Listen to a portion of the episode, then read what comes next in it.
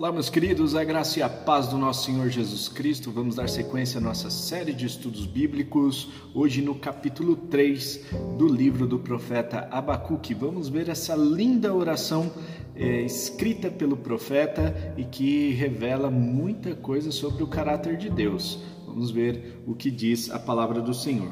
Oração do profeta Abacuque, uma confissão. Senhor, ouvi falar da tua fama, tremo diante dos teus atos, Senhor. Realiza de novo em nossa época as mesmas obras, faze-as conhecidas em nosso tempo, em tua ira, lembra-te da misericórdia. Deus veio de Temã, o santo veio de do monte Parã. Sua glória cobriu os céus e o seu louvor encheu a terra. Seu esplendor era como a luz do sol raios lampejavam de sua mão, onde se escondia o seu poder. Pragas iam adiante dele, doenças terríveis seguiam seus passos. Ele parou e a terra tremeu, olhou e fez estremecer as nações. Montes antigos se desmancharam, colinas antiquíssimas se desfizeram. Os caminhos deles são eternos. Vi a aflição das tendas de Cuxã, tremiam as cortinas das tendas de Midian. Era com os rios que estavas irado, Senhor? Era com os riachos o teu furor? Foi contra o mar que a tua fúria transbordou quando cavalgaste com os teus cavalos e com os teus carros vitoriosos? Preparaste o teu arco, pediste muitas flechas. Fendeste a terra com rios, os montes te viram e se contorceram, torrentes de água desceram com violência, o abismo estrondou, erguendo as suas ondas, o sol e a lua pararam em suas moradas, diante do reflexo de tuas flechas voadoras, diante do lampejo de tua lança reluzente. Com ira andaste e passos largos, a passos largos por toda a terra e com indignação pisoteaste as nações. Saíste para salvar o teu povo, para libertar o teu ungido. Esmagaste o líder da nação ímpia. Tu o desnudaste da cabeça aos pés. Com as próprias flechas lhe atravessaste a cabeça quando os seus guerreiros saíram como um furacão para nos espalhar, com maldoso prazer, como se, tivessem, se estivessem prestes a devorar o necessitado em seu esconderijo. Pisaste o mar com teus cavalos, agitando as grandes águas. Ouvi isso e o meu íntimo estremeceu. Meus lábios tremeram, os meus ossos desfaleceram, minhas pernas vacilaram. Tranquilo esperarei o dia da desgraça que virá sobre o povo que nos ataca. Mesmo não florescendo a figueira e não havendo uva nas videiras, mesmo falhando a safra de azeitonas, não havendo produção de alimento nas lavouras, nem ovelhas no curral, nem bois nos estábulos, ainda assim eu exultarei no Senhor e me alegrarei no Deus da minha salvação. O Senhor, o soberano, é a minha força, ele faz os meus pés como os do servo, faz-me andar em lugares altos para o mestre de música, para os instrumentos de cordas. Meus queridos, nós temos esta oração escrita pelo profeta Abacuque em forma de poesia e canção. É um, um salmo que foi escrito pelo profeta. E nós vemos que é um tom de confissão também. Nós vemos que ele vai declarando tudo aquilo que foi acontecendo na história de Israel. Então, desde o início, desde lá do. É, com, do encontro com Moisés, né, e até a saída de, de Deus do, do povo de Israel, do Egito, né, então Deus é, chama Moisés para liderar o povo de Israel e ele vai de forma poética mostrando todos os milagres que Deus fez com o povo de Israel. E todos esses milagres, na verdade, são lembranças boas que firmavam os pés quando o Abacuque estava vacilando, quando o povo estava querendo adorar outros deuses, então eles lembravam daquilo que havia acontecido no passado. E Abacuque diz: realiza novamente, realiza de novo em nossa época as mesmas obras.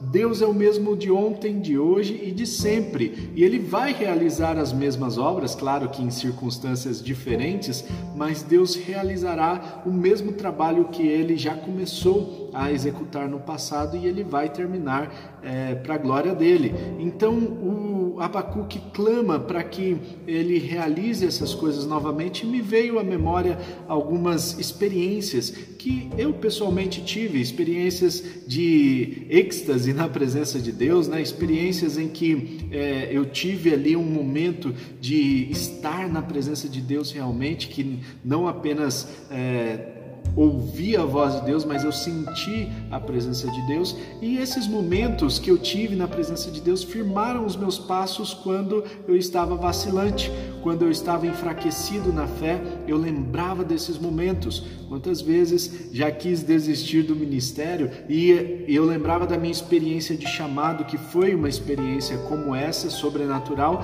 e é, essa experiência fez com que eu voltasse e lembrasse daquele momento e então eu firmei novamente uh, o caminho. Enfim, essas coisas acontecem em nossas vidas, não, não significa que a gente vai ter 100% do tempo bem, mas quando nós estivermos num momento de vacilo, num momento é, de tribulação, um momento instável, nós precisamos olhar para os milagres que Deus fez, para a presença dele que foi manifesta em nossas vidas, para as experiências que nós tivemos na presença de Deus. Que essas experiências te ajudem a firmar os seus pés quando você estiver enfraquecido na sua fé, quando você estiver no momento de olhar muito para as ondas ao seu redor, que você fixe seus, fixe seus olhos em Jesus e você tenha ali a firmeza de pisar em terra firme, de olhar para Jesus e experimentar a, a mão dele estendida para você e te tirando ali das ondas que estão a te consumir. Né? Então, é, essa experiência análoga à experiência de Pedro quando ele anda sobre as águas, né? então é, o que eu quero trazer aqui para a gente é que é importante que nós lembremos das coisas que Deus já fez nas nossas vidas. Não com um saudosismo ruim, aquela coisa de, ah, no meu tempo eu fazia isso, fazia aquilo, por que, que não faz hoje?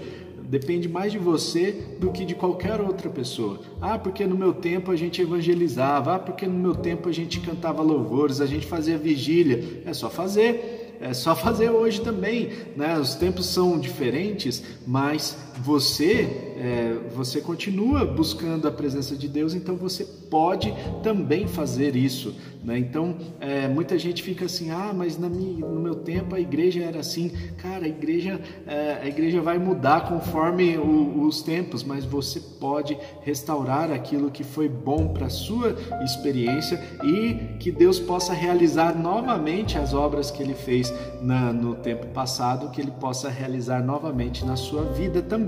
Não depende depende de mim, não depende de outras pessoas, depende apenas de você. E aqui nós vemos então a história sendo é, discorrida pelo profeta Abacuque, é, quando o Senhor abriu o Mar Vermelho, também abriu o Rio Jordão para que o povo passasse, né, e fendeste a terra com os rios, os montes viraram, se contorceram, torrentes de água desceram com violência, o abismo estrondou, erguendo as suas ondas, o sol e a lua, lua pararam em suas moradas, ou seja, é, Josué capítulo 10, nós temos esse, o relato em que o sol parou para que uh, os, os, israelitas vencessem aquela batalha. Então, uh, Deus vai fazendo grandes coisas, grandes milagres operados na vida do povo de Israel e Abacuque vai trazendo tudo isso à memória. E tudo isso porque Abacuque quer colocar Deus no lugar que lhe é devido. Isso é importante a gente entender. A oração, é, essa oração aqui de Abacuque que está registrada no capítulo 3, é, é uma oração de alinhamento é, com a vontade de Deus, né? alinhamento de propósito, alinhamento é, da vontade de Deus. É, eu costumo dizer que a, a oração não é, é, não é uma série de pedidos que a gente coloca diante de Deus, não é uma série de é, de coisas que a gente fala esperando que Deus nos atenda. Não é assim que as coisas funcionam. A oração é um alinhamento do seu coração com o coração de Deus. É um alinhamento da sua vontade com a vontade de Deus. E, portanto, quando você ora, você está alinhando a sua vontade com a vontade de Deus. Abacuque estava orando e ele vai, no decorrer desta oração, entendendo qual é o lugar de Deus por que, que uh, estava acontecendo então aquele juízo sobre o povo de Judá e por que, que os babilônicos seriam também julgados mais tarde, não seriam impunes, não sairiam impunes, né, segundo uh, as queixas que ele colocou e as respostas que o Senhor deu nas queixas 1 e 2 aqui dos capítulos 1 e 2 de Abacuque. E portanto ele não precisava se pré ocupar. Muita gente fica se preocupando com muita coisa e vive uma vida de ansiedade porque não confia, não entrega, não coloca Deus no seu devido lugar na sua vida. Deus tem um lugar de soberania e quando você colocar Deus no lugar de soberania, você vai confiar que as coisas que acontecem estão debaixo do controle dele. Pode ser que você tenha uma parcela de culpa, com certeza, né? Você tem alguma parcela de culpa nas consequências das coisas que estão acontecendo, mas os princípios da palavra estão aí, é, claros para que a gente siga. E se a gente seguir, Deus ele ele movimenta as coisas por princípios, né? Então, se a gente segue os princípios de Deus, vive em obediência, não temos o que temer, apenas podemos viver e desfrutar das bênçãos advindas desta obediência. E assim, Abacuque vai entendendo tudo o que está acontecendo no projeto de Deus para a humanidade e ele termina esse capítulo 3, termina a sua oração dizendo que ele ficou com muito medo com tudo que ele ouviu, né? Ouvi isso, no versículo 16, e o meu íntimo estremeceu, meus lábios tremeram, meus ossos desfaleceram, minhas pernas vacilaram. Tranquilo esperarei o dia da desgraça, o dia é, da desgraça do povo babilônico, né? Então ele e, e além disso, né? Ele estava consciente de que o cenário estava difícil, muita corrupção, injustiça e tudo mais que a gente já falou no capítulo 1, mas a coisa iria piorar ainda mais, porque eles seriam exilados, seriam conquistados, ou seja, o cenário não era um dos melhores para o povo de Judá. É, Abacuque fica consternado com tudo isso, claro, mas ele diz: Eu vou tranquilamente esperar esse dia, eu não vou me preocupar com isso, porque Deus está no controle. Eu vivo por, pela minha fidelidade, né? Uma pessoa justa vai viver por sua fé, por sua fidelidade. Então, se ela pratica a fidelidade, ela não precisa temer nada, porque o Senhor a protegerá. E aí nós vemos o versículo 17 dizendo: ah, mesmo que, mesmo não florescendo a figueira, não havendo uvas na videira, mesmo eh, falhando a safra de azeitonas, não havendo produção de alimento, mesmo que as circunstâncias piorem muito, mesmo que o pessoal precise passar fome, né, mesmo que a situação fique muito ruim, ainda assim eu vou continuar confiando no Senhor, eu exultarei no Senhor. É um, uma confiança muito grande, é uma alegria muito grande, né? E nele ele vai se alegrar no Deus da minha salvação, diz aqui o versículo 18. Ainda assim eu exultarei no Senhor e me alegrarei, como diz a música, todavia me alegrarei. É assim que nós devemos viver no Senhor, confiando que o Senhor é o Deus que de todas as coisas, né? O Deus soberano, é o Deus que está acima de tudo e o justo vive em paz com isso. A pessoa que é justa, a pessoa que vive pela sua fidelidade, ela tem paz em seu coração. E é interessante que pode chover canivete ao redor da pessoa que é justa. Ela está em paz consigo mesmo, em paz com Deus, em paz com as circunstâncias, ainda que o cenário seja muito ruim. Né? Então, ah, não olho para as circunstâncias, olho para o seu grande amor. Não me guio por vistas, alegre sou, diz o cântico. Né? Então, nós não vamos olhar para as circunstâncias A situação está ruim ao nosso redor? Não olhe para as circunstâncias, olhe para o Senhor. A sua alegria não depende das circunstâncias, a sua alegria não depende de prosperidade ou de escassez,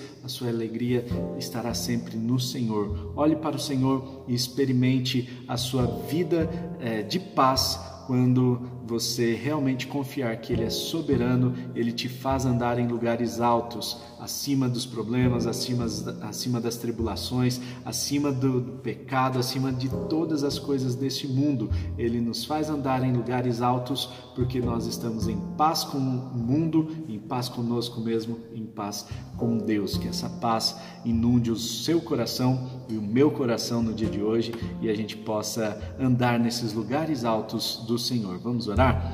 Pai Celestial, obrigado pelo dia de hoje, obrigado por este texto que muito nos ensina sobre as preocupações de nossas vidas que nós devemos lançar sobre o Senhor e confiar que o Senhor é soberano sobre todas as coisas, o Senhor tem um lugar de primazia nas nossas vidas, o Senhor é prioridade nas nossas vidas. Declaramos isso com os nossos lábios, crendo com o coração e declaramos também, ó Deus, que esse dia pertence ao Senhor, que o Senhor, ó Deus, abençoe a minha vida, abençoe a vida de cada um que está assistindo a esse vídeo e que possamos assim, ó Deus, ter paz com o Senhor, paz conosco mesmo e paz com todo mundo, porque uma pessoa justa vive em paz e é assim que nós queremos viver. Nós te agradecemos e oramos em nome de Jesus. Amém e amém. Amém. Não se esqueça de compartilhar esse vídeo. Eu tenho certeza que tem alguém que veio à sua mente que precisa ouvir essa mensagem. Então compartilhe esse vídeo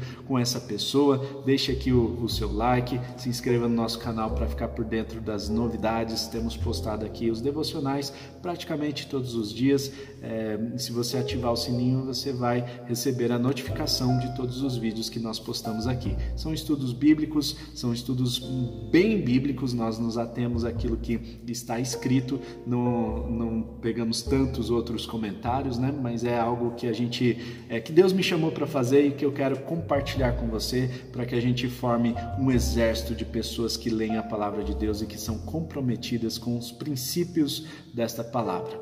Um forte abraço, até amanhã, tamo junto, tchau.